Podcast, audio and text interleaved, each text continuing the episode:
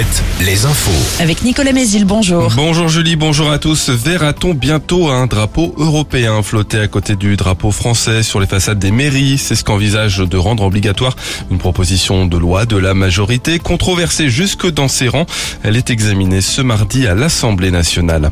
Un plan de lutte contre les fraudes fiscales présenté aujourd'hui par euh, le gouvernement. Euh, Gabriel Attal, le ministre des Comptes publics, en a présenté les grandes lignes dans le journal Le Monde hier.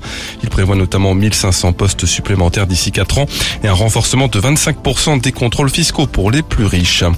À Angers, l'adolescente de 16 ans portée disparue depuis mercredi dernier et qui faisait l'objet d'un appel à témoins publié par la police a été retrouvée saine et sauve. Elle s'est rendue d'elle-même au commissariat dimanche soir. Elle a expliqué avoir fugué de chez elle. Le casino des Sables d'Olonne a rouvert ce week-end après quasiment deux semaines de fermeture. L'établissement a été la cible d'une cyberattaque. Euh, Le système informatique avait été mis à l'arrêt pour protéger les données du casino et de ses clients. Une plainte a été déposée. À la télé cette semaine, c'est la grande finale de l'émission La meilleure boulangerie de France sur M6. Arnaud Busserol et son binôme Clément représentent la région Pays de la Loire. Le duo qui tient une boulangerie à Nantes a remporté la semaine de qualification régionale le mois dernier. Arnaud Busserol revient pour nous sur euh, les retombées dont ils ont bénéficié après leur passage.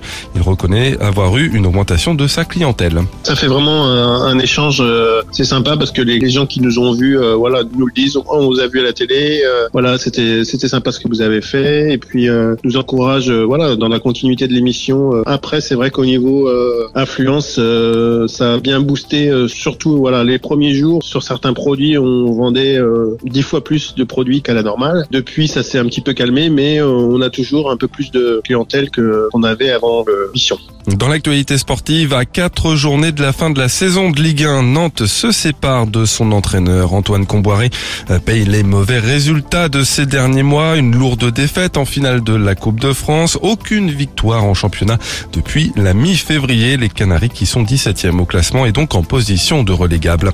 En basket, Cholet toujours en quête de la victoire qualificative pour les playoffs. CB reçoit le Portel ce soir pour la 33e journée de l'élite. Et puis la météo, une perturbation nous apporte de bonnes pluies ce matin. Dès la mi-journée, ce sera une alternance entre éclaircies et averses fréquentes.